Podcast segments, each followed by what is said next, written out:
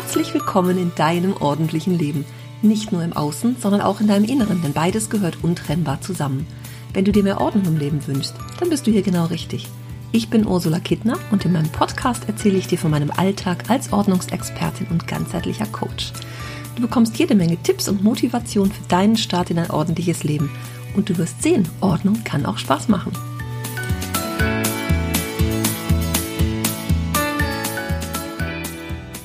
Hallo, liebe Ordnungsliebende. Heute gibt es mal wieder einen Ordnungstalk und ich habe mir dazu einen tollen Gast eingeladen. Das ist die Iris Wangermann. Wir kennen uns seit Frühjahr 2020, haben uns in einem Online-Kurs zusammengefunden in einer Mastermind. Da waren wir dann zu viert.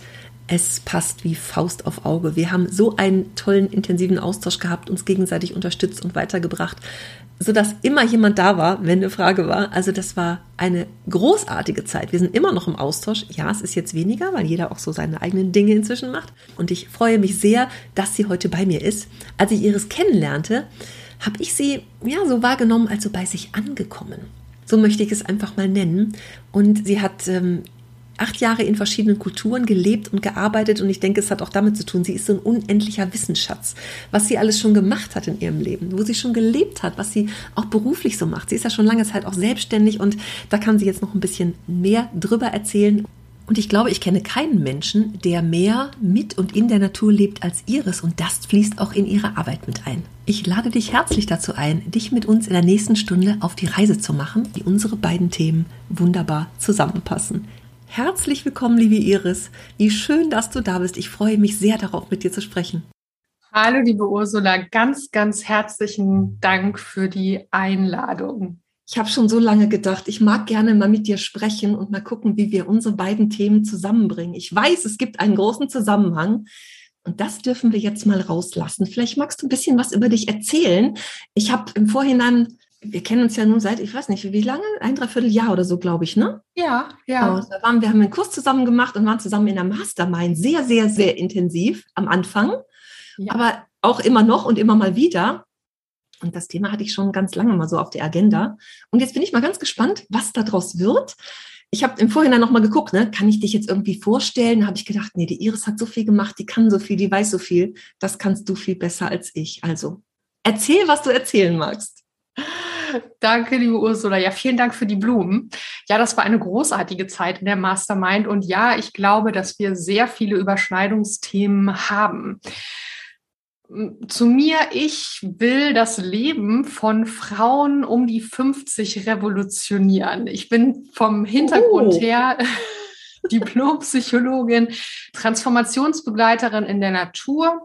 Ich habe eine Ausbildung zur Visionssuche-Begleiterin, Ausbildung in andinischer Mesa-Arbeit und seit 2013 helfe ich Frauen dabei, vererbte Muster gehen zu lassen und so mehr Leichtigkeit in ihr Leben zu bringen. Und ich arbeite da eben mit so stärkenden Transformationsprozessen in der Natur, die man natürlich auch irgendwo in einem Naturschutzgebiet, aber eben auch in einem Stadtwald zu Hause machen kann. Genau. Das und, klingt äh, schon so schön, ne? oh, danke. genau.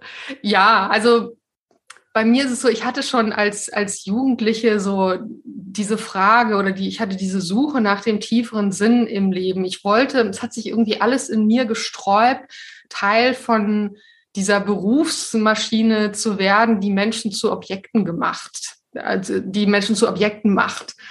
Und ich hatte einen traumatischen Übergang ins Erwachsenenleben und habe mich dann eben schon mit 20 auf die Suche gemacht, was ist denn so ein sinnerfülltes Leben? Also so ein Leben, worauf ja. ich richtig Lust habe und was Schönes. Ich konnte mir nicht vorstellen, dass wir ohne einen Sinn auf die Welt kommen. Und ich wollte auch meine Seele nicht verraten und mhm. habe auf dem Weg eigentlich immer massiv gegen den Strom schwimmen müssen, was mich aber auch ziemlich stark gemacht hat.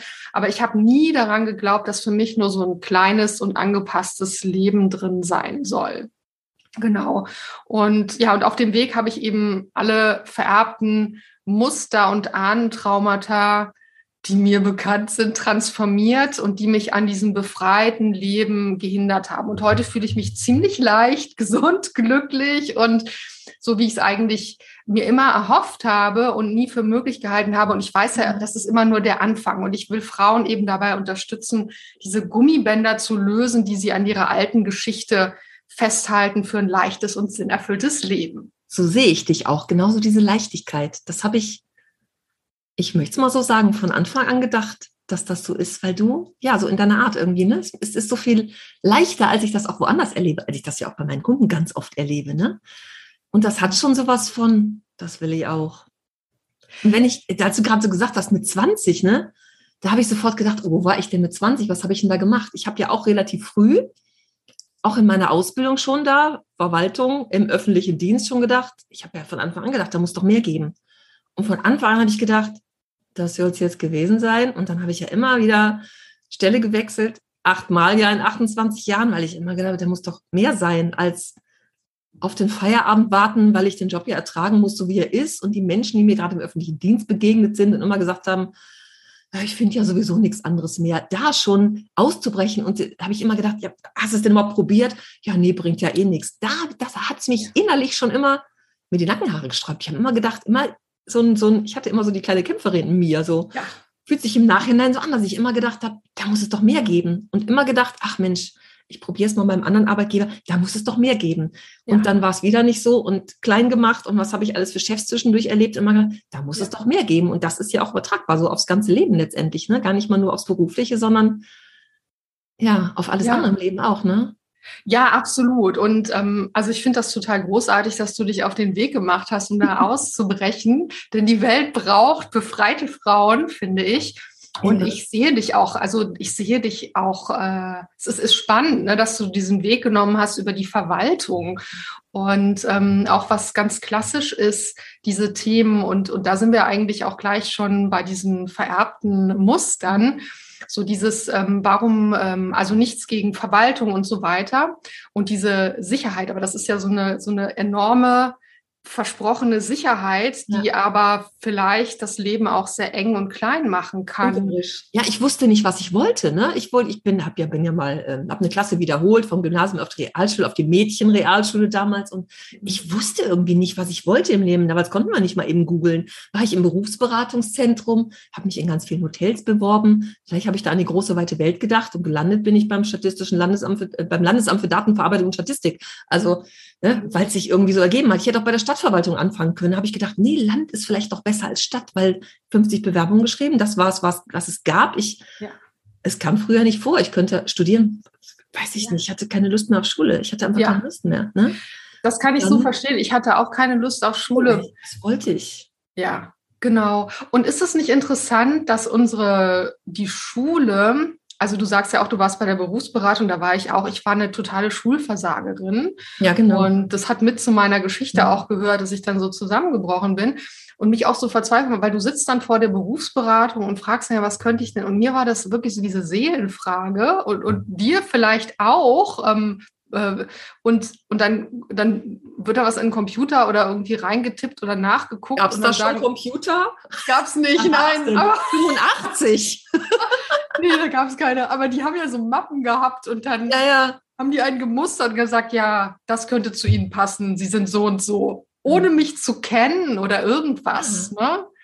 Also man wurde richtig vorbereitet auf diese ähm, ja, diese, diese äh, industrialisierte Welt, die Menschen doch häufig, nicht immer, aber häufig zu Objekten macht. Ne? Und da schreit dann die Seele ganz laut, will ich nicht, will ich ausbrechen, bei dir ja auch. Ja, ja. Also es wird auch im Nachhinein, das war mir früher ja nicht so klar, aber im Nachhinein wird es auch immer klarer. Ne? Also vielleicht auch mit jedem Lebensalter und mit meiner persönlichen Entwicklung, ja, persönlichen Entwicklung, so möchte ich es mal sagen, dass mir das immer klarer wird. Und ich habe es gibt so Aufzeichnungen, die habe ich vor vier Jahren gefunden. Da habe ich 1991 mal in so einen Fragebogen schon reingeschrieben, bei Berufswunsch Selbstständigkeit. Wow. Habe wow. ich ja, also Jahrzehnte später ja erst gefunden tatsächlich. Ne? Ja. Im Nachhinein wird so, wird so manches klar. Ähm, andererseits bin ich schon sehr in diesem Sicherheitsdenken aufgewachsen. Sehr, sehr. Mein Vater war selbstständig und das war immer, immer schwierig früher. Meine Mutter hat dann ähm, als Tupperware-Beraterin gearbeitet. Ich sage ja, ich bin in der Tupperdose aufgewachsen. Zwischen gut 69 bin ich geboren, zwischen 74 und äh, ähm, 86 war meine Mutter Tupperware-Beraterin. Mein Vater arbeitet tagsüber und sie abends. Ne? Das ergänzte sich also wunderbar, weil ja. immer jemand für uns da war. Mein Vater ja auch tagsüber oft zu Hause war, was ich immer als sehr schön auch so empfunden habe. Er ist sehr aufgegangen. Er wollte immer selbstständig sein tatsächlich. Mhm. Meine Mutter hätte sich sicherlich was anderes und sichereres gewünscht. Und meine Mutter hat dann, als so wir Kinder größer waren, aus dem Haus waren, mit 51 angefangen wieder zu arbeiten im festen Angestelltenjob Vollzeit. Und sie wow. sagte zu mir, das wäre das Beste gewesen, endlich, dass regelmäßig wieder Gehalt kommt und Geld kommt. Das war für sie. Ah, ja. Und schau mal, also das ist so spannend. Aufatmen, so darin zu landen und meine, ja. also super, wie die das alles so gemeistert hat. Der Hut ab, Mama, hör am besten mal zu hier.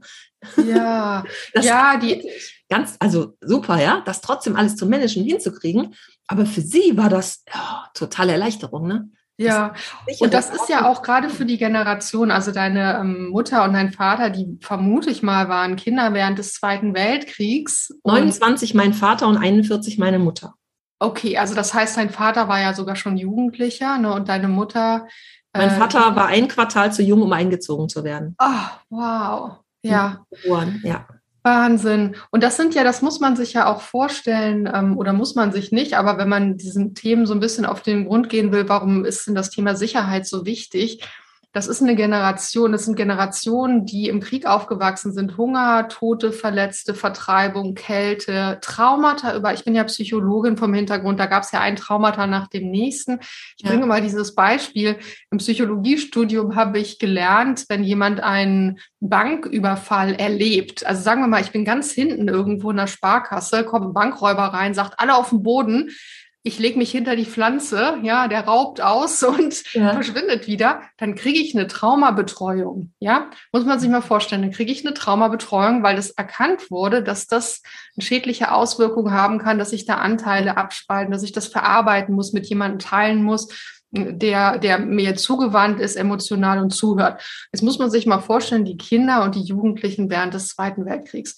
Die Eltern von denen, also unsere Großelterngeneration, waren so ähm, selbst traumatisiert, die konnten keine emotionale Zuwendung geben, die hatten selber mit ihren Traumata zu tun. Das heißt, die Generation, die dann rangewachsen ist, also unsere Eltern, die ähm, haben erstens ihre Gefühle ganz häufig abgespalten müssen. Das ist ein ja. Schutzmechanismus der Seele und, und, zum anderen haben die ein ganz großes Bedürfnis danach, dass sowas nie wieder passiert. Und dann mhm. ist Sicherheit, Sicherheit, Sicherheit das Wichtigste. Ich weiß nicht, wie es bei dir war oder vielleicht auch bei den Zuhörer und Zuhörerinnen, dieses Thema Versicherung. Also wir hatten in der Familie, wir hatten, also Versicherungen sind super, ne? Das ist nichts gegen Versicherung, aber wir hatten häufig die Versicherung von der Versicherung. So. Kennst du das? Bei meinen Kunden kenne ich das tatsächlich. Ah. Wenn da einmal so Ordnung in diese ganzen Sachen gebracht wird, wie einem erst klar wird, äh, da habe ich aber irgendwas doppelt, oder? Ach Mensch, das ist aber auch ein bisschen zu viel und das brauche ich ja eigentlich mal gar nicht mehr. Also das ist schon spannend, ja.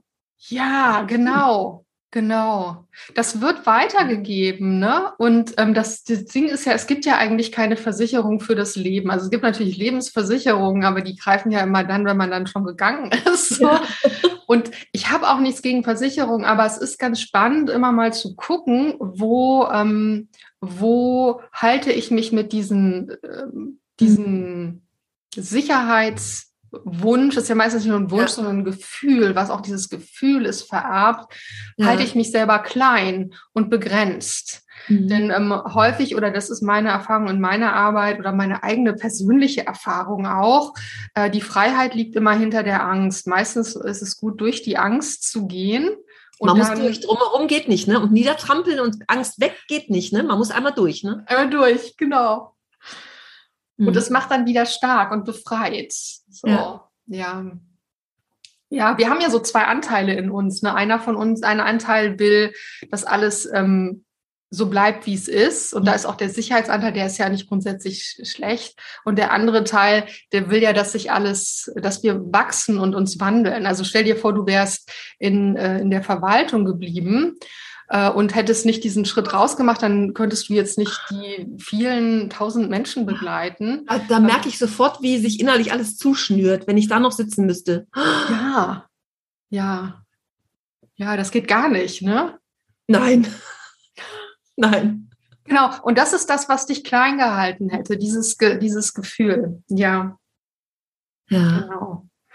Genau. Ja, und das kann sich dann äußern bei ganz, ähm, ne, wenn man eben sich nicht traut, dann, dann können alle möglichen ähm, psychosomatischen Beschwerden kommen. Also wie du sagst, dass also, der Atem bleibt weg, ne, so, dann, mhm. so keine Luft und so weiter und so fort. Ja. Ich habe ja mit 18, da war ich, das war 1987, da war ich etwas über ein Jahr in der Ausbildung, habe ich ja Panikattacken bekommen. Ich Wahnsinn. Weiß, weiß ja bis heute noch nicht warum. Ne? Ich habe nur damit umgehen, umgehen gelernt mit psychologischer Hilfe bis heute ist das immer noch so ein, wo kam das eigentlich her? Ja, genau. Also ich kann es mir jetzt so, ich kann es mitnehmen und anerkennen und es hatte Grund auch da, ne, den zu finden, ja. aber also ich könnte es jetzt nicht dem Außenstehenden erklären, darum, darum war es so. Also für mich okay, aber das fand ich, hat für mich natürlich damit zu tun. Ja zwischen ja. 18 und so 25 hatte ich das sehr gut. Da wohnte ich ja sowieso noch zu Hause. Ich wollte auch zu Hause gar nicht weg, weil da war es ja schön. Und ich habe ja schon, wenn ich so sage, ich bin noch nie aus Europa raus, immer in Düsseldorf gewohnt, ach, hier ist es ja auch nett. Und wenn ich das so höre, du fährst nach Peru und gehst in den Dschungel, dann denke ich, uh, hier ist aber auch schön. Ja, ich meine, das stimmt ja auch. Obwohl ich ja, so ich meine, als Kölnerin lebst du ja in der verbotenen Stadt für mich, aber ich kann das schon anerkennen, weil ich ja nicht urgeborene Kölnerin bin, dass es da auch schön ist. Aber ich weiß, was du meinst. Ne? Mhm. Also ich denke immer dann, wenn, wenn du merkst, es begrenzt dich, dann ist es ein Problem oder ein genau. Problemchen zuerst mal. Wenn man sagt, ja, ist schön. Ich kenne auch einen Freund von mir, der ist Kölner, der findet Köln super, war immer in Köln. Und ja, das ist gar nicht super. so Natürlich raus. ist es super, ne? Ja, ja, aber wenn du merkst, es begrenzt dich, das ist ja das Gleiche auch mit der Ordnung. Ne? Also ich kann mir vorstellen, ähm, dass deine äh, die Menschen, die zu dir kommen, um mit dir zu arbeiten, ähm, dass so eine Unordnung häufig auch was, äh, was also das kann einem die Lebensfreude nehmen, kann ich mir vorstellen. Ja, so ist es ja. Also ganz extrem ist es wirklich dieses Erdrücktwerden von dem zu viel Zeug und von dem Ballast. Ja. Und der Grund dafür, also wenn ich so nach dem Grund meiner Facebook-Gruppe frage ich nach dem Grund, ne, so eine Frage zum, zum Eintritt, ne, wer sind die Ordnungsverhinderer und sowas, dieses, erstens, ich weiß nicht, wo ich anfangen soll, weil es dann zu viel ist. Mhm. Und dieses, ähm, Loslassen ist halt einfach so ein Thema, ne? Diese Angst dahinter, ich könnte es nochmal brauchen. Wenn natürlich der Haushalt, wenn wir im Durchschnitt 10.000 Dinge besitzen, sagt man ja so, bei manchen vielleicht so, sogar noch mehr oder deutlich mehr. Wie viele von diesen Dingen behalte ich denn aus Angst, dass ich die irgendwann nochmal brauchen könnte? Sind es 5.000 oder sind es 7.000? Mache ich mir mit diesen 7.000 Dingen, weil ich die alle irgendwann nochmal brauchen könnte, das Leben schwer? Ja. ja, dieses leichter Leben ist schon sehr großer Grund hinter der Ordnung. Wenn ich sage, Ordnung hat für mich nur einen Sinn, das Leben leichter zu machen, das Leben ja. zu erleichtern und leichter auch zu machen, ne? diesen, diese Schwere und diesen, diesen Ballast loszuwerden. Ja. Und das ist schon, und gerade bei denen, die natürlich so, wenn wir so in Richtung Messi-Syndrom und so gehen, wo es dann mhm. noch extremer ist, wo es ja sehr viel mit irgendwelchen Traumata und so auch zu tun hat, die da in der Kindheit, aber vielleicht liegen die ja sogar noch früher. Hm. Kann ich mich davon befreien? Kriege ich das hin? Ja, natürlich. Also das meine Erkenntnis ist, ich habe ja mit 20 angefangen, ich musste meine Geschichte aufarbeiten und bin dadurch alle, ich glaube, die klassischen und die unklassischen Therapiemethoden, also so, also fast alles, was es so gibt, oder jetzt mittlerweile gibt es ja viele neue Sachen, ähm, bin ich so durchgegangen und ich bin immer dann weitergezogen, wenn mir jemand versucht hat zu erklären, das kann man nicht lösen, ähm, Sie müssen für immer Tabletten nehmen oder das bleibt so, wie es ist. Das habe ich nie akzeptiert. Mhm. Das heißt aber gleichzeitig auch, es braucht immer einen, einen, ähm, den tiefen Wunsch, das ändern zu wollen und sich dann auch auf den Weg zu machen und nach Lösungen zu suchen. Und äh, ja, und was du jetzt angesprochen hast mit den ähm, gehen lassen, also das ist ja ähm, auch eben in, in meiner Arbeit ganz, ganz wichtig, so dieses, diese alten Muster gehen zu lassen. Und ähm, dieses, äh, das ist auch ganz physisch, also das hat miteinander was zu tun, ne? Wenn ich, wenn ich noch die alten ähm, äh, Briefe von den Großeltern aus dem Krieg äh, oder die das, das Feldpostbriefe. Ja, genau. Und manchmal kann das ganz schön sein als Erinnerung, aber manchmal hängt da auch ganz viel dran oder da wird so quasi sowas auch physisch nochmal weitergegeben. Also wir wissen ja aus der, muss ich jetzt dazu sagen, weil manche könnten denken, das ist vielleicht so ein Wuhu-Thema, aber wir haben in der, aus der epigenetischen Forschung ähm, ist bekannt, dass Traumata über die Epigenetik, das ist sowas wie die Software der Gene, also die Programme wird, das werden Traumata vererbt an die nachkommenden Generationen, wenn wir die nicht aufarbeiten. Und das heißt, das sind dann so ganz konkrete Verhaltensweisen, eben auch Ängste, Sorgen oder die Sachen eben nicht ziehen lassen, gehen lassen können. Und mhm. da kann es, also es müsste man bei jedem Messi, wie du sagst, ähm, müsste man im Einzelnen natürlich gucken. Ne? Das ist ja immer auch ein bisschen unterschiedlich, aber das kann durchaus sein, dass da auch so Themen drin hängen und eben diese Ängste, Dinge nicht gehen lassen zu können, weil wer weiß, kann ich dann noch für mich sorgen, ist genug für mich da und so weiter und so fort. Genau eine Kundin oder sie wurde nicht zur Kundin letztendlich, weil sie erwartet hat, dass ich alle Tüten, die draußen rumstehen und alle Sachen, die hatte ganz viele Tüten so stehen, in der Küche, unterm Tisch, vor den Schränken, überall standen Tüten. Sie hat erwartet, dass ich diese Sachen in ihren vollen Schränken irgendwie verstaue, dass ich dann ein gutes Thema habe. Ich sage, nee, da muss jetzt schon ganz viel gehen. Ne? Also, und da fand ich eine, die, wie alt war die? Mitte 60, würde ich jetzt mal sagen und eine Tüte, da waren nur Putzlappen drin, neue Putzlappen. Und ich sage, hör, neue Putzlappen, eine ganze Tüte. Ich habe Angst, dass ich mir die später mal nicht mehr leisten kann. Eine Tüte ja. mit Putzlappen, so aus dem 1-Euro-Laden. Ich habe Angst, dass ich mir später keine Putzlappen mehr leisten kann. Ja. Haut, ne? Also, was ja. da so hintersteckt. Ich bin dann irgendwann gegangen nach anderthalb Stunden, ich habe gesagt, ich will so nicht arbeiten. Ich will auch nicht, dass die irgendwann ihrer Freundin erzählt, also da war eine, die hat meine Schränke noch vollgestopft. Will ich ja nicht. Das ist ja nicht das, wie Nein. ich arbeiten möchte und auch nicht, wie ich das nach außen sein möchte. Ne? Ja. Schon ja. mit den Arbeiten und auch Ergebnisse haben. Es war auch so besprochen anfangs. Eigentlich war das klar, dass es weniger werden muss und das hat sich irgendwie gedreht. Das, das war nicht die richtige Zeit, ne? Ja. Ja, genau. Da hängen tiefere Themen dran und ähm, dieses, also ich meine, was da drin steckt, muss man natürlich jetzt auch wieder im Einzelnen gucken, aber mhm. was da drin steckt, ist natürlich diese, diese auch diese Lebensangst, ne, dass äh, ich kann dann nicht für mich sorgen oder die Umstände da draußen sind so schlimm, dass ich mir keine Putzlappen mehr kaufen kann und ähm, kein Vertrauen darauf, dass ich eigentlich, dass das Leben auch gut zu mir ist und dass ich mich darin gut bewegen kann, ne? das, und dass ich für mich sorgen kann. Ja. Und das kann natürlich damit zu tun haben, das ist jetzt alles Spekulation, kann man in der Psychologie, macht man das eigentlich nicht, aber damit das ein bisschen anschaulicher wird, vielleicht auch für die Zuhörerinnen und Zuhörer, es kann natürlich damit zu tun haben, dass die Eltern eben sich nicht kümmern konnten, weil die selber traumatisiert sind. Traumatisierung heißt eben auch, dass ich emotional, dass ich abgeschnitten bin von meinen Gefühlen und eben auch auf das Kind nicht mehr ähm, mit Spiegelung der Gefühle eingehen kann. Also, mhm. ach, du bist jetzt traurig, ach, komm her, ne, so. Äh, und dann, ähm, dann fühlt sich das Kind alleine. Ne? Und wenn das das über viele, viele Jahre erlebt, dann ist der Erwachsene, hat das Gefühl, es wird nicht für mich gesorgt, aber es ist ein ganz altes äh, Bild oder eine ganz alte Erfahrung. Das ist, das ist auch, was du gerade so sagst, fällt mir sofort so ein, weil das, was wir ich kann mich in meiner Kindheit an viele Dinge gar nicht so erinnern, wie die so waren. Ne? Aber also ich sage, ich bin ganz dankbar für die Familie, in der ich aufgewachsen bin, dass das auch Familie war, wirklich, ne?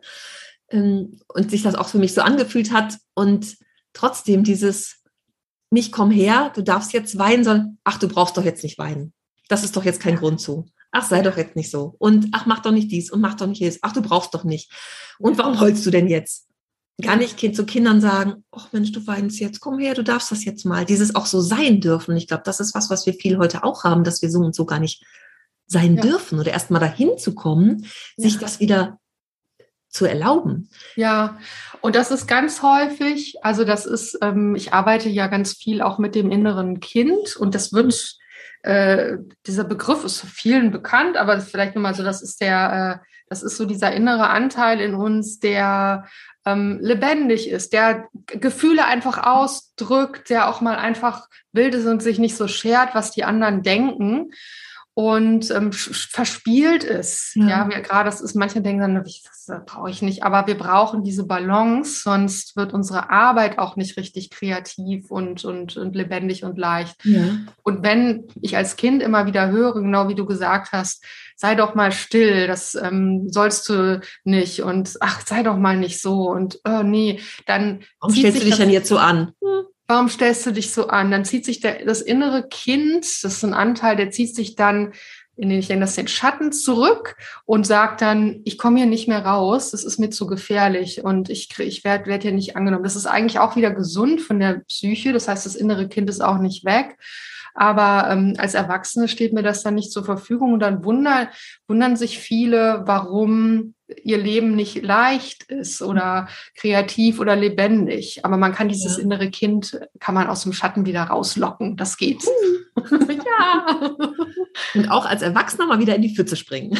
Ja, genau. Das, das, sind ja oft so Sachen, wo wir sagen, ah, nee, kann ich jetzt nicht machen. Oder, ne? Ja, und dann spritzt es halt und der helle Mantel wird dreckig. Ja, und kommt in die Waschmaschine. Genau, genau, genau. Und das ist am Ende des Tages auch innere Ordnung. Also wir können äh, mit diesem Erwachsenen, der innere Erwachsene, der ist super wichtig. Also wir können auch nicht, wenn wir erwachsen sind, nur Kind sein. Das geht auch nicht. Dann organisiere ich nichts, dann denke ich nicht an morgen und so weiter.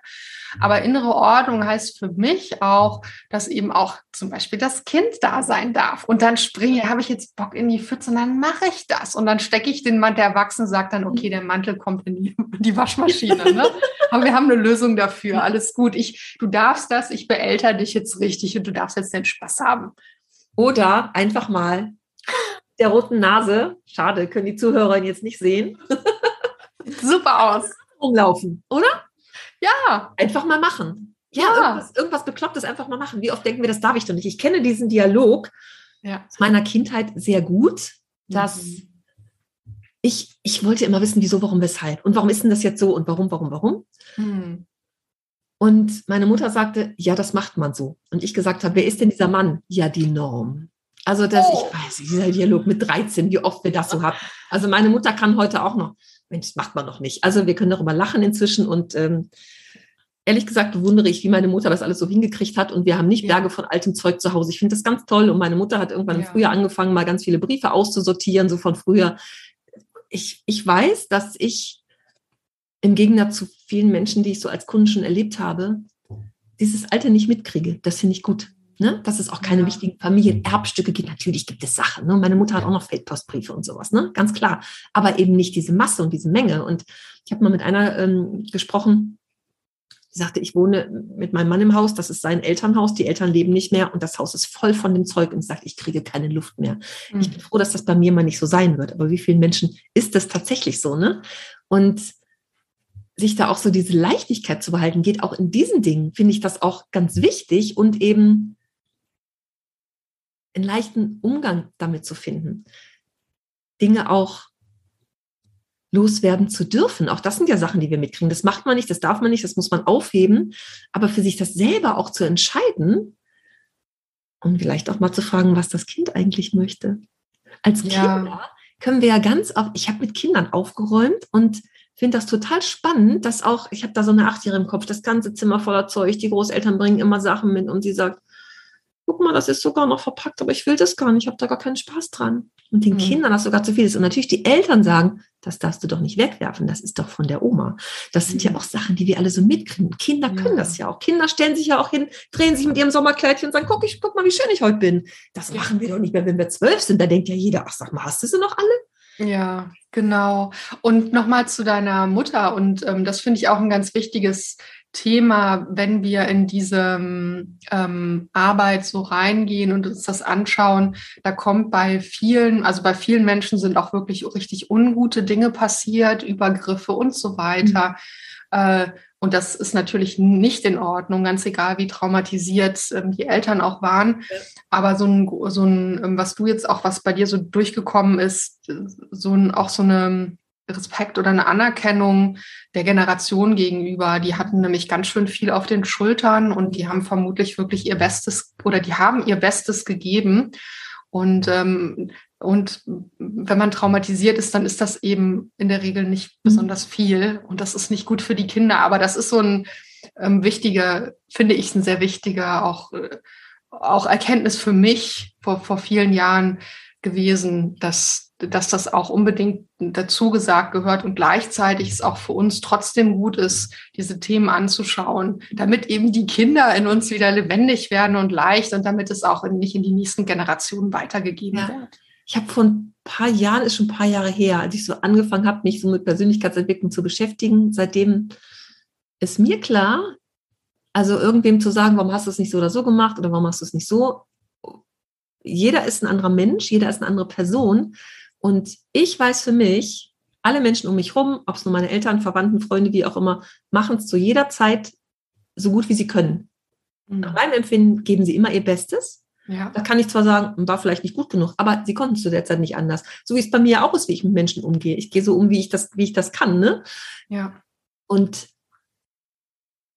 gebe zu der Zeit immer mein Bestes, so wie es andere Menschen auch machen. Und das war für mich eine Aha-Erkenntnis, so möchte ich sie mal nennen. Mhm. Auch den Lehrer, den ich einfach nur scheiße fand, ja, mhm weil er seine Lieblingskinder in der Klasse hatte, der immer mit seiner Pfeife in die Klasse kam, hat die auf dem Spülstein ausgeklopft und ich fand den Geruch immer schon fürchterlich und ne, im Gymnasium noch, ach nee, das war nicht ganz furchtbar. Trotzdem ja. hat der es so gut gemacht, wie er konnte. Ja, genau. Das ist eine total tolle Haltung. Also das finde ich total klasse, weil am Ende des Tages äh, ist es ja so, dass wir wirklich mit von allen Menschen also jeder Mensch hat irgendwie ein Geschenk für einen. Und das hört sich vielleicht ja. erstmal blöd an, aber auch eben, wie du sagst, der Lehrer, der unfreundlich ist, der, ähm, äh, was weiß ich, der erinnert dich vielleicht heute daran, wie du nie einen Kurs geben möchtest und hast, konntest ja. dich daran auch ne, so wachsen und daran. Ja. Und also das, das ist, finde ich, eine total schöne Haltung. Ja, genau das erleichtert auch ganz viele Dinge. Also empfinde ich das, dass ich, ich muss mir nicht darum Gedanken machen, warum ist der jetzt so? Ja, der kann halt nicht anders. Ja, genau. Ja, warum soll ich da jetzt irgendwie böse sein? Ist Energie, Energieverschwendung, die brauche ich doch für andere Dinge viel mehr. Ja. ja? Und also seitdem macht es das schon mal leichter damit. Mhm. Super. Meine Mutter war mit äh, vier auf der Flucht mit dem letzten Zug, bevor die Russen kamen, damals aus Kamin. Und habe ich eben schon so dran gedacht. Und mit nichts halt, mit so einem Köfferchen. Ne? Und ich finde es ehrlich gesagt ganz schön bewundernswert, wie die so ihr Leben bisher gemeistert hat und auch immer noch macht. Ja. Und wie leicht sie durchs Leben geht. Also wenn ich das so höre, denke ich, wie hat die das gemacht? Ja, wo haben die das hingepackt, ne? Ja, und wie haben die trotzdem, meine Mutter ist die Fröhlichkeit in Person, in Person immer positiv. Wow. Und ähm, also ja. gestaltet ja. ihr Leben selber, macht und tut, ist viel unterwegs und also schon so die, die Managerin, ne?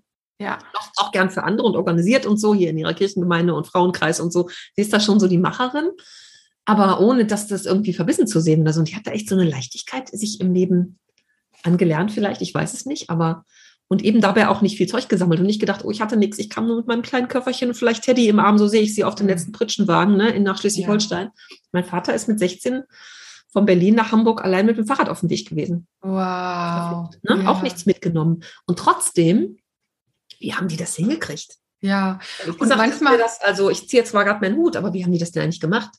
Ja, vielleicht können wir gerade mal alle kollektiv, alle, die zuhören, einen Hut ziehen vor den Eltern. Und ähm, vielleicht in dem Sinne, und ich weiß, für manche ist das schwierig. Mhm. Die sagen, ja, aber das, die haben doch das und das, äh, und das war wirklich schlimm. Und äh, ja, und das muss, braucht auch eine Anerkennung und eine Würdigung und eine, und eine Transformation natürlich. Ja. Aber dieses, ähm, es kommt dann manchmal so der Satz von den Eltern, ähm, stell dich doch nicht so an, wir hatten es doch viel schwerer als du. Und wenn du jetzt mit deiner, die Geschichte, die du gerade erzählt hast, ja, ne, ja, also mein, mein, mein Vater, der ist ähm, geboren worden, also meine Oma, meine deutsche Oma war im neunten Monat schwanger mhm. und hat dann gehört, dass ihr Mann in, in äh, Russland gefallen ist und zwei Wochen später wurde Leipzig zerbombt und da gab es kein fließend Wasser und keine Fenster und nichts. Und ja, und wir wissen ja heutzutage, dass die ganzen Gefühle, die eine Mutter spürt, wenn sie schwanger ist, auf das Kind ja. übergehen, das beeinflussen. So, ne, so ist mein Vater aufgewachsen und Flucht dann auch aus der DDR äh, nach, nach in den Westen. Mhm. Und meine Mutter hat ihren Vater erst kennengelernt, als sie 14 war. Der saß in Kriegsgefangenschaft in Russland für 14, für 14 Jahre, ähm, hatte auch einiges so auf dem, äh, ja, einigen Dreck am Stecken. Und ähm, ja, das sind alles so, so, so Geschichten, die man sich gar nicht so richtig vorstellen kann. Aber das sich anzuschauen und dann zu sagen, okay, also da hatten wir es doch wirklich leichter und gleichzeitig ja. aber auch zu sagen, Dinge waren nicht okay und die gehören eben aufgeräumt. Und genau. ne? würdest ja. du denn sagen, dass du viele Sachen findest, so oder bei deinen bei den Menschen, die zu dir kommen, die auch mit ähm, alten Geschichten zu tun haben? Also ganz praktisch, so irgendwelche Kriegsfotos oder sowas? Oder kommt das eher selten? Nee, so das ist eher selten. Mhm. Also klar, schon so von Vorgenerationen so ein paar Fotos und Schwarz-Weiß-Fotos und so. Ich habe, ich denke gerade an, ich habe gerade so einen so einen Digitalkurs, ne, Ordnungskurs, und da geht's auch um Fotos, aber auch um Papierfotos. Also nicht nur mm. digital, sondern auch Papierfotos. Und da sind gerade echt zwei, die ganz viel Fotos sortieren und so. Und was da alles so hochkommt, also da ist auch ganz viel so an Verarbeitung, glaube ich auch. Das ist, wir sortieren mal ein paar Fotos am Anfang und wie ich das ganz oft so habe, auch bei meinen Kursen, ja, es fängt mit der Ordnung an, da ist so der Wunsch, ich will meine Fotos sortieren, aber was dahinter alles kommt, das ja. kann man ja vorher nicht wissen. Kann ich auch keinem sagen. Ich kann nur sagen, also da wird einiges kommen, aber das ist schon spannend. Das darf natürlich jeder für sich auch dann durchleben sozusagen, ne? Aber das auch so anzunehmen und sich auf die Reise zu machen, Hochachtung, ne? Vor allem, die das mhm. auch so machen, also nochmal Hut ab, ne? Sich auf genau. diese Reise auch zu machen und zu wissen, so wie das Leben gerade ist, ob das jetzt Fotos sind, ob das physische Dinge sind, aber zu, da, dahin zu kommen, zu sagen, so diesen, diesen Punkt auch zu erwischen, zu sagen, ich will jetzt irgendwas ändern. Ich will so nicht mehr leben. Manchmal habe ich so Interessenten am Telefon, wo ich sage, klare Entscheidung, sonst brauchen wir gar nicht anfangen. Also wenn das so, ja, vielleicht, hm, ich weiß noch nicht, ich guck noch mal, klare Entscheidung, ich will was ändern. Also die muss auf jeden Fall da sein, ohne zu ja. wissen, was daraus wird, wie viel wird das werden, aber klar zu sagen, nee, ich will jetzt was ändern, das ist ganz wichtig. Ja, das ist super wichtig. Die Reise so zu machen, das, das ist ja toll. Also da kommen ja tolle Dinge bei raus, das, das erahnt man ja vorher gar nicht, ne? was das alles so im Verlauf macht. Aber sich auf die Reise zu machen, das ist das Schöne und das zu entscheiden.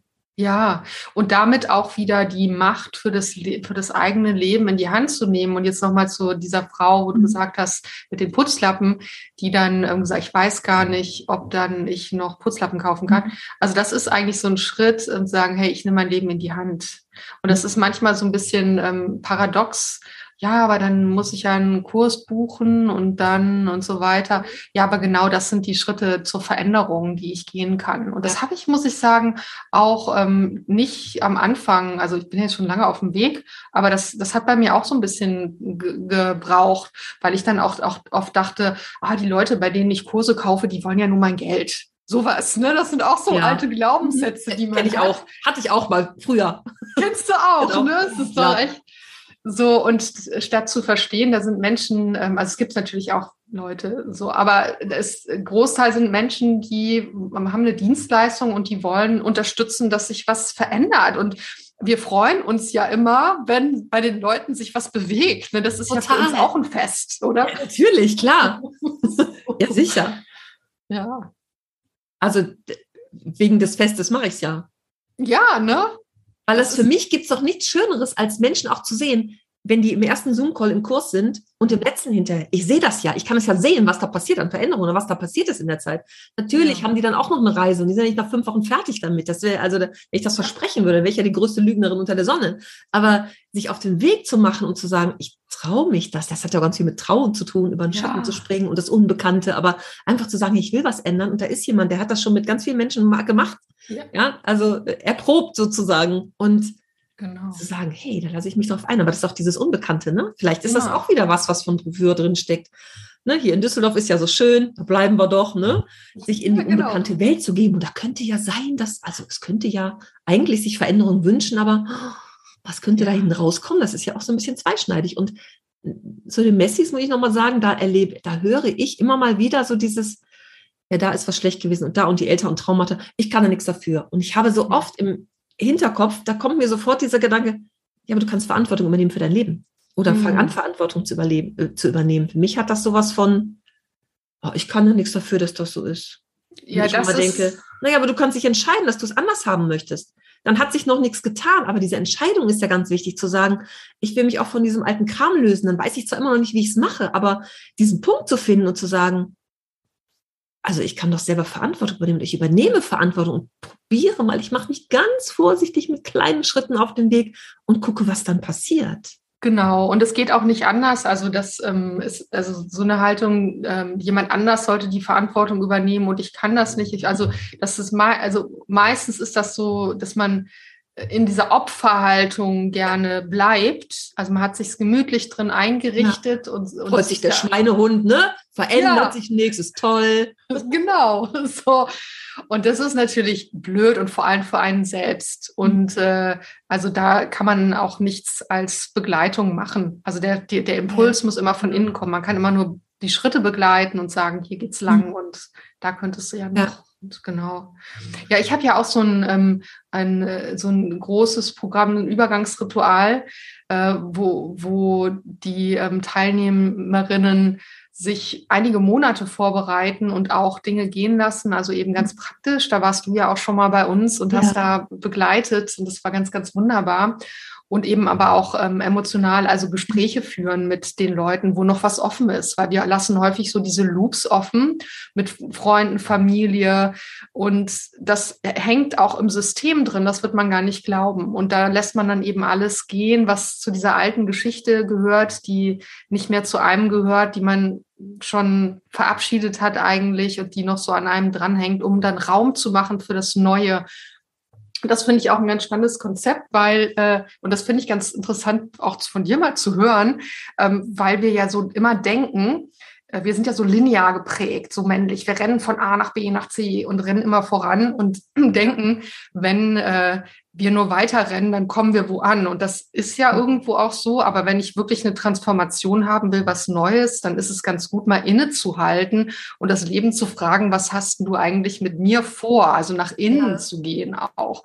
Und da dann alles aufzuräumen und loszulassen und dann, also jetzt in meinem Fall gehen wir dann eben in, in die Natur und äh, da gibt es eben ein Übergangsritual in der Natur, wo man fastet und alleine ist. Ist natürlich alles begleitet und safe, aber man kommt auch schon an, an die mhm. Grenzen ganz bewusst.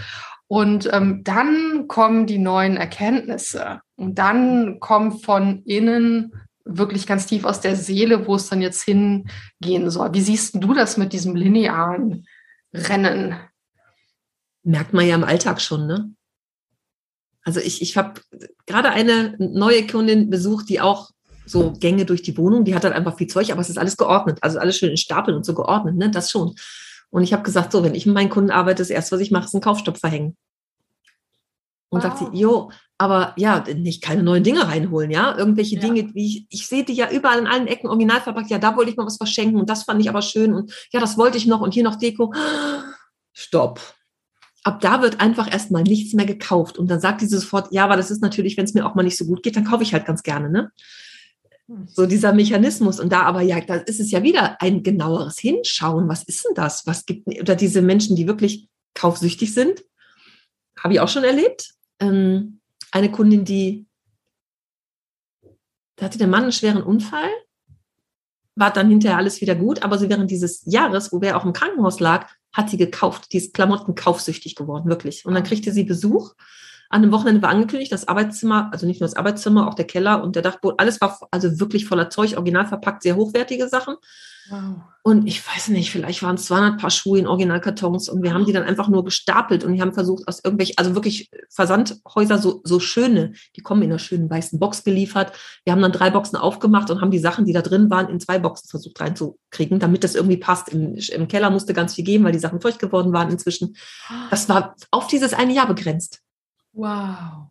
Ja, und da hängt ja, da sieht man auch wieder, dass die, wie diese Gefühle, also diese psychisch, seelisch, emotionale Situationen da einfach ähm, mit reinwirkt und Ach. ja, Frau vom, also das kann man, ich äh, analysiere jetzt, interpretiere jetzt ganz ja. schön, aber ne, dieses, äh, ähm, da war eine, äh, keine emotionale Zuwendung oder weniger da und Gefühl, alleine zu sein und das muss dann gefüllt genau. werden, ne, mit, mit Dingen. Also danach war es dann auch wieder gut, ne? Aber das war, also, und so Sachen begingen mir natürlich immer mal wieder. Und bei der jetzt, wo ich gerade die Woche war, das ist so, dieses Jahr, dann kaufe ich halt gerne, nee, Kaufstopp, um dann, ne, kommt natürlich auch viel hoch, auch viel an Gefühlen hoch, ne? Dieses, oh, ich darf jetzt nichts kaufen, aber da ja auch die Kurve zu kriegen, dass es nicht mehr so ist, weil warum sollen wir aufräumen und in Zukunft kommt wieder viel ins Haus, ne? Also, ich bin mal ganz gespannt. Ich werde die bestimmt über ein halbes Jahr begleiten, was da so passiert. Ich bin da ganz gespannt drauf bei ihr, wie das ist, die auch eigentlich schon Rentnerin ist, aber noch arbeitet und so, also echt mitten im Leben und betreut irgendwie eine andere Familie noch und so, also schon sehr so eigentlich so bodenständig und weiß, was passiert im Leben, würde ich jetzt mal sagen, ne? Also jetzt nicht irgendwie in so einer Traumwelt unterwegs.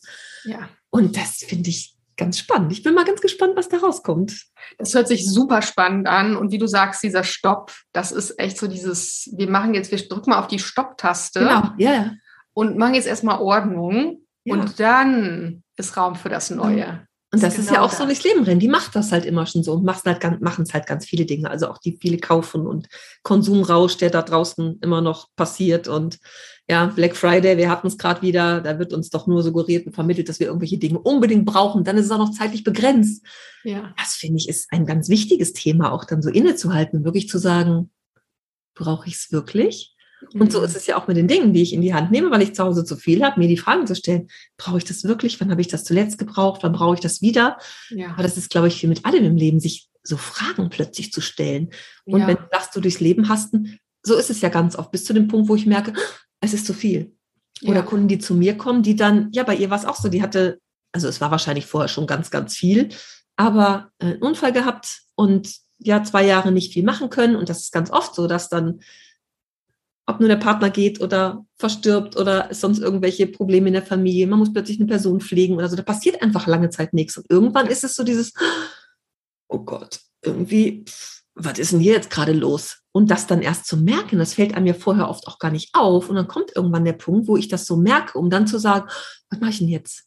Und da dann den Weg rauszufinden, ne? dann auch die Stopptaste zu drücken und zu sagen, was kann ich jetzt dafür tun? Wie finde ich da raus? Ja. Ist ja öfter auch so, dass ich so bei denen, die psychologische Hilfe schon haben, wo ich dann ins Spiel komme, wie ich immer sage, der Psychologe kommt ja nicht nach Hause und packt mit an. Das, also das, ey, das Leben, also ja. ist ja so ja. spannend. Ja, ich finde es super spannend und ich finde deine Arbeit total wichtig und äh, ganz, ganz sinnvoll, gerade hier in unserer Generation, finde ich super spannend und super wichtig. Mhm die Reise zu beginnen. Ja. Und wie immer Was ist es eine Reise zu sich selbst. Ja. Was ist die beste Idee, damit anzufangen? Die beste Möglichkeit? Was ist die kleinste? Ich, ich muss die ganze Zeit, muss ich nur erzählen, die Geschichte. Habe ich schon im Podcast mal erzählt, aber ich erzähle jetzt hier nochmal die Häkelweste. Ich hatte im Volkshochschulkurs eine, die hatte in den 80ern, ich glaube, es war aus den 80ern oder waren es schon die 90er, da war irgendwie mal in irgendeiner Frauenzeitschrift so Ibiza-Style. Und da hat sie sich eine Häkelweste, eine Häkelweste gestrickt, wollte ich sagen. Und auch nicht genäht. Nein, gehäkelt. Gehäkelt. Eine Häkelweste. So im Ibiza-Style. Und dann saß sie bei mir im Kurs und sagt, das ist 30, 30 Jahre ungefähr her.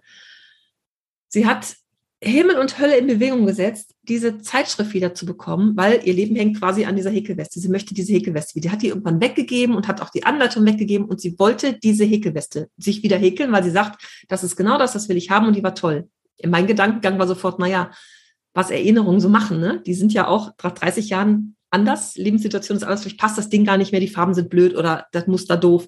Aber die Erinnerung daran war, sie brauchte diese Weste. Und sie hat quasi nichts um sich herum mehr losgelassen aus Angst, dass ihr das wieder passiert. Da war ihr traumatisches Erlebnis quasi die Häkelweste. Kann man sich auch fragen, wo kam denn das vorher her? Sie hat, ich weiß nicht, die Zeitschriften angeschrieben auf allen Trödelmärkten, auf allen, wo man halt so gucken kann, dass man diese Zeitschrift wieder bekommt, aber mhm. keine Chance. Zeitschrift war weg, ihr Leben hing an dieser Häkelweste. Das finde ich ein sehr schönes Beispiel auch, ne? Ja, und ich glaube, da hängt dann vermutlich auch, ähm, also welche, eben wie du sagst, ne, also welche Situationen hat sie denn mit der Weste erlebt? Vielleicht, ne, da war sie, hat sie sich vielleicht frei gefühlt, da hat sie sich vielleicht XYZ gefühlt, da war sie vielleicht mit tollen Menschen zusammen und sehnt sich da, sie sehnt sich ja nicht nach der Weste, aber vielleicht dieses ne? Gefühl, was sie mit der Weste hatte. Und äh, das ist natürlich die Frage, wie kann sie dieses Gefühl wieder erschaffen? äh, heute, ohne dass sie diese Weste braucht. Oder vielleicht ist es jetzt noch ein anderes, vielleicht geht es sogar noch besser. Und ähm, da ist es natürlich ganz gut, mal auszusortieren und zu gucken, was verhindert ja. sie denn daran oder was hindert sie denn daran, so ein Leben zu haben wie damals mit der Häkelweste sich auch zu erlauben, dass es noch besser kommen darf. Ne? Ja. Und so ist es ja bei ganz vielen Menschen, dass, wie ich immer sage, die Erinnerung sitzt hier oben im Kopf und die sitzt hier im Herzen, ja. Die Erinnerung, die wir haben. Müssen wir wirklich an allen Gegenständen kleben? Hm. Wo kommt die, die Angst her, dass diese Dinge dann weg sind? Also, wenn ich mir vorstelle, mein Vater war mit dem Fahrrad unterwegs und wahrscheinlich irgendwie eine Tasche im Rucksack oder sonst irgendwas. Und meine Mutter mit einem kleinen Köfferchen. Ja, genau. Also was ich manchmal habe, ist, wenn, also wenn wir, also bei mir ist dieses Aufräumen ja ein, ein kleiner Teil und da kommst du ja dann auch zur Unterstützung ähm, gerne rein, weil, äh, weil manche sich da auch ähm, schwerer tun an einigen Stellen. Das sind meistens so Erinnerungsstücke. Also was weiß mhm. ich, der Schrank, den schon seit drei Generationen in der Familie ist und der alles mitgemacht hat und auf dem Wagen in der Flucht auch hinten drauf war und so weiter und den dann, ähm, wo dann manchmal das Gefühl ist, der beschwert mich und der hält mich irgendwie wie ein Gummiband auch an der Vergangenheit fest. Und das ist so ein Symbol dafür. Und da braucht es dann so ein bisschen mehr als nur, ähm, wir bringen den jetzt äh, in, in den Antiquitätenladen oder so oder verschenken den. Da braucht es dann meistens noch eine Art von Zeremonie oder ein kleines Ritual, auch wo dann vielleicht den Generationen vorher, den Ahnen und Ahnen gedankt wird auf eine Art für die Beschwerlichkeiten, die sie auf sich genommen haben, um dieses Möbelstück ja. jetzt hier in meine Wohnung zu bringen ja, ne? und so. Und ähm, Sichtweise darauf, ja. Ja, und diese Zeremonien, die sind, ich fand das ganz früher, als ich das noch nicht kannte, habe ich irgendwie gedacht, was sind das für ein Hokuspokus, so eine Zeremonie oder ein Ritual, habe aber meine Meinung ganz schlagartig geändert, weil ich gemerkt habe, wie wirksam das ist. Und wir kennen ja alle Zeremonien. Also mhm. wir haben ja das Morgensritual mit dem Kaffee oder wir haben ja die ja, Weihnachten, genau. Hochzeit und so weiter. Und das sind ja eigentlich nur so Markierungen dafür, was war vorher und dann ist und was ist nachher. Und ähm, da so innezuhalten und sich zu bedanken und, ne, und dann zu sagen, und jetzt kann es an guten Platz, da passieren dann manchmal auch ganz magische Dinge, dass mhm. irgendjemand auftaucht, der unbedingt so einen Schrank haben wollte und zu mhm. dir das total gut passt und so. Also das ist, wenn man so ein Ritual macht, dann gibt man eine Information ans Feld sozusagen. Das darf jetzt sich dann auch lösen und befreien. Ja das ist auch wichtig, ne, sich so von Dingen wirklich zu verabschieden oder die auch gehen, bewusst gehen zu lassen, ne? gar nicht so dran, dran zu hängen. Ich habe das gerade erst wieder erlebt mit einer Geschichte, dass die Person so von früher aus dem Leben erzählt, immer so von damals. Und mhm. ich immer denke, aber das Leben ist doch jetzt und hier. Nicht damals die Kollegin, die Freundin, die irgendwie mal blöd war und sich nicht mehr gemeldet hat und so. Wie hält uns das auch so fest, aber da so einen guten Umgang zu finden, das loszulassen? Ich glaube, das sind Rituale auch so ganz wichtig, ne? dieses Gehen lassen. Ja. Ich sage auch manchmal einen Brief schreiben und den irgendwie feierlich verbrennen oder so. Also, ja. also das sind so die Dinge, sich bewusst machen überhaupt mal erst und sich zu erlauben, dass die auch gehen dürfen. Ja, und das ist wieder das mit diesem Innehalten. Also ein Ritual erlaubt uns eben innezuhalten und statt dieses, dieser Loops, ne, wo du sagst, die, die Kundin von dir, die dann immer wieder erzählt und immer von der, und das war so blöd und das, ja. da ist man in so einem Loop drin und den ja. kann man dann anhalten und sagt, okay, feierlich, ich würdige das und dann geht das ins Feuer oder ins Wasser oder wohin auch immer. Und das macht was mit uns. Also wir Menschen haben irgendwas in unserem System, das, das solche Übergänge braucht und dann kann man es dann loslassen. Das ist meine Erfahrung und ja. meinen Menschen, mit denen ich arbeite, genau. Ja. Gerade bei Menschen ist das, glaube ich, auch ganz wichtig. Ne? Auch so, es gibt immer, ich habe auch so eine Freundin, mit der ich, ach, mit der bin ich, die kenne ich seit ich drei bin und irgendwann wollte sie keinen Kontakt mehr. Ah, wie schade. Ja. Ich weiß nicht warum. Hm. Also wir haben in einem Haus gewohnt und sowas. Ne? Sie hat dann immer meine Mutter noch ausgerichtet, ausrichten lassen. Ich möge sie doch aufhören, mit meinen Karten und Briefen zu bombardieren, weil ich ja noch mal einen Brief geschrieben hatte. Ne? Weil ich gesagt, also verstehe ich nicht. Weil wir uns auch, und wir haben uns immer mal gesehen im Leben, mal wieder ein paar, also ein paar Jahre nicht, aber immer irgendwie Kontakt gehabt. Und mal wieder ein bisschen mehr. Und irgendwann war das so, dass ich bis heute denke, da war die Mutter ganz krank früher, mit der habe ich ein Zimmer, ein Zimmer geteilt und so, ne? Also wirklich, ja. die hat ganz viel Geschichte und drumherum so. Und ich denke, hä? Aber es hat Jahre gebraucht. Es hat schon, weiß nicht, vier, fünf Jahre oder so gebraucht, bis ich sage, okay, das ist jetzt einfach ihre Entscheidung. Aber das loszulassen, nicht immer wieder daran zu denken, wo ich immer sage, inzwischen, das ist echt so ein kleiner Energieräuber. Die Energie kann ich doch für andere Dinge nehmen, ne? Aber ja. nicht davon immer runterziehen zu lassen. Das ist ihre Entscheidung, auch wenn ich nicht weiß, warum. Aber okay, für sie ist es so. Ich weiß nicht, was da gewesen ist. Ja. Das was gehen zu lassen, das ist schon Das ist natürlich ein Schritt, aber das erleichtert und das befreit. Und so ist es bei ganz vielen Dingen ja auch. Ja, das merkt man aber erst hinterher.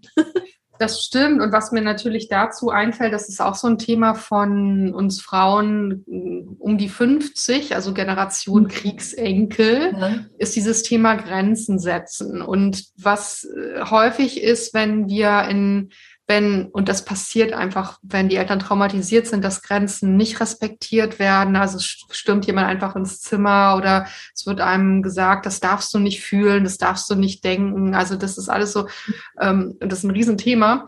Äh, und dann kann es manchmal sein, dass man keine gesunden Grenzen hat, sondern dass man entweder viel zu offen ist und alles durchlässt oder dass man so überabgrenzt. Ja. Also so eine, und dann so ghosted nennt man das ja heute, was dir da passiert ist. Also dann wird so abgeblockt, ähm, es wird nicht mehr drüber geredet, warum, wieso, weshalb. Und dann ist sie einfach weg, ohne dass du eine Erklärung dafür bekommst. Und das ist natürlich nicht in Ordnung, mhm. aber das ist für mich so ein Zeichen, könnte sein, wieder, man darf eigentlich nicht so äh, interpretieren, ne, wenn man die Menschen nicht kennt, aber es könnte sein, dass sie einfach nicht weiß, wie kann sie sich gesund ähm, ihre Bedürfnisse vielleicht kommunizieren. Und das hat gar nichts mit dir zu tun, sondern genau, das auch zu trennen, ne? gar nicht auf mich zu beziehen, sondern das ist, das ja. ist ihr Ding. Also sie hat ja irgendwas, was sie vielleicht auch nicht sagen will, sich nicht traut oder keine Ahnung, nicht formulieren kann, weiß ich ja nun nicht, aber ja. das einfach davon auch zu trennen. Ne? Ja, und das ist auch was, was wir leider auch nicht, und das finde ich, das hätten wir doch so, so Dinge könnten wir doch in der Schule lernen, zum Beispiel, ne? Wie stelle ich gute so Kontakte her? Wie mache ich Ordnung? Ja, ja, ja, ja, ja. Grenzen setzen. Solche Dinge sind doch so wichtig fürs Leben. Und ich habe so ein bisschen das Gefühl, das ist vielleicht auch unsere Generation an Frauen, die jetzt einfach, ich kenne ja so viele Selbstständige und Neuselbstständige, wir irgendwie schlechte Erfahrungen gemacht haben, auch gute ähm, im System sagen, hey, wir bringen jetzt mal die Themen auf den Markt, die wir finden, die sind wirklich wichtig. Ne? So, und das machen ja. wir ja gerade. Absolut. Aber ja, Grenzen, Grenzen, das ist auch den Dingen Grenzen setzen. Ne? Also Grenzen mhm. setzen ist wirklich ein Riesenthema. Da rattert es sofort in meinem Kopf. Also auch den Dingen Grenzen setzen und sagen, also ich übernehme wieder die Macht über die Dinge und nicht die Dinge über mich. Ja. Und sorgen dafür, dass ich mich in meiner Wohnung nicht mehr bewegen kann, dass ich mich nicht gut fühle, dass ich, wie oft höre ich das? Ich erzähle die Geschichten immer wieder. Die, die junge Mutter, die sagt, ich würde so gerne aufsehen, wie mein Sohn aufwächst, aber selbst wenn ich mit ihm spiele, denke ich daran, was ich als nächstes aufräumen muss. Hm. Ja, genau. Auch den Dingen Grenzen zeigen und sagen, stopp, jetzt mal bis hier, ich will meinen Sohn erleben. Ja, ja, absolut. Oder Zeit Absolut. für mich haben und Zeit rauszugehen und auch am Wochenende was zu machen und Freunde zu treffen, Hobbys nachzugeben. Nee, geht ja nicht, wir müssen immer rumräumen.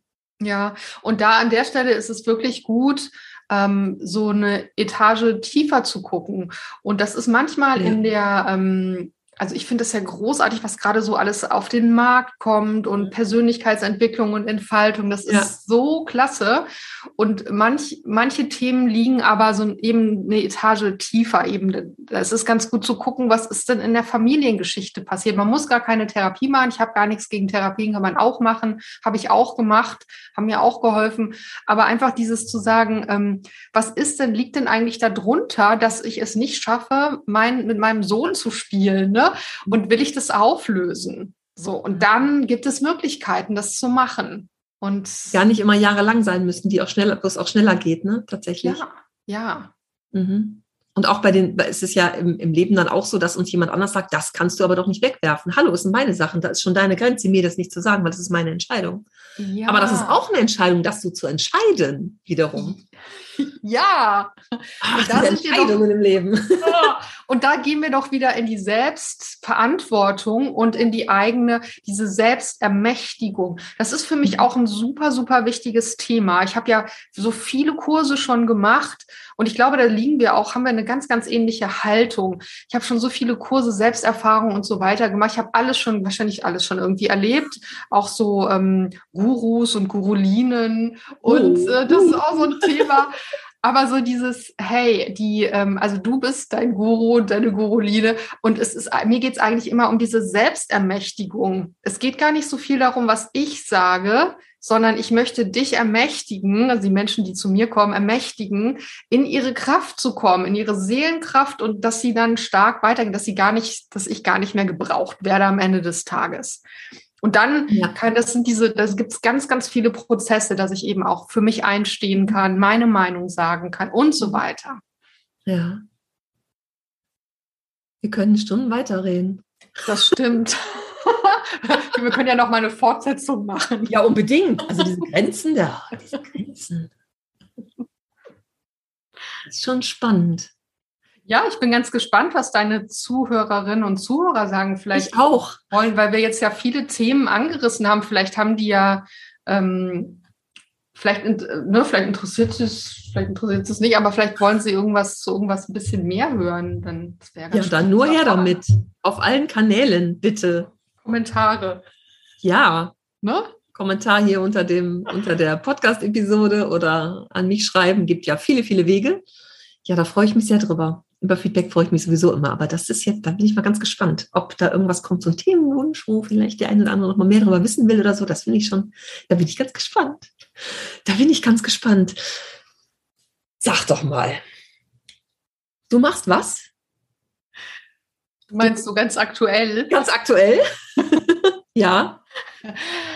Ähm, ja, ich mache gerade ganz aktuell ein Herbst-Winter-Retreat äh, und ich, der heißt deshalb Herbst-Winter-Retreat, weil ich den verschoben habe, weil ich ja in Peru war und ähm, mit deinem dann, Guru?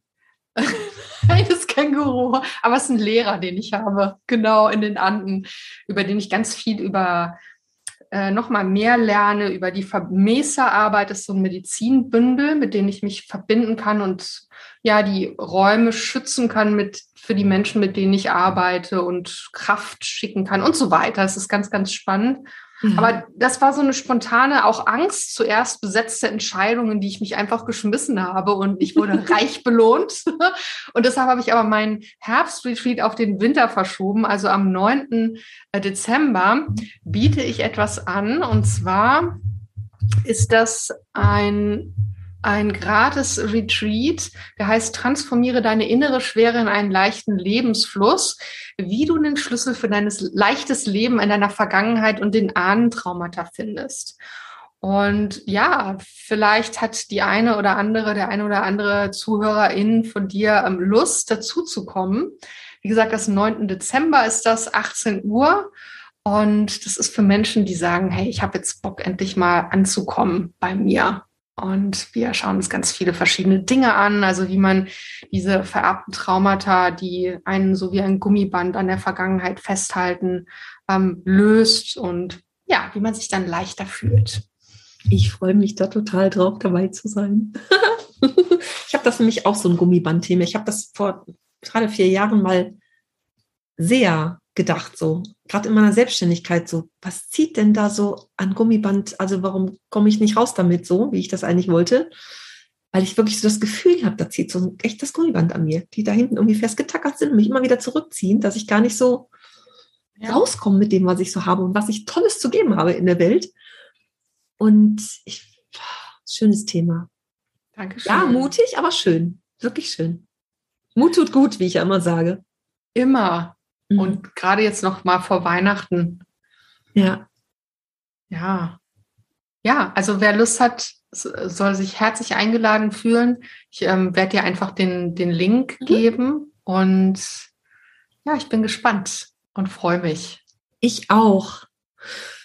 Liebe Iris, ich danke dir sehr, sehr, sehr. Ich sage Dankeschön. Wir sprechen bestimmt noch mal weiter. Würde mich ganz arg freuen.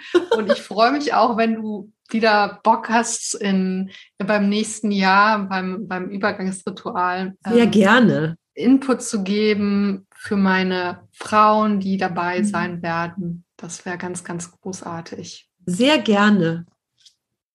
Ja, dann würde ich mal sagen, bis zum nächsten Mal. Alle Fragen, die kommen, werde ich gerne weitergeben. Ja, und dann machen wir da nochmal was zu. Oder ich antworte so drauf. Wir gucken mal, was wir daraus machen, aber wir freuen uns auf alles, was da kommt. Vielen lieben Dank. Es war ein großes Fest, mit dir zu sprechen, liebe Iris.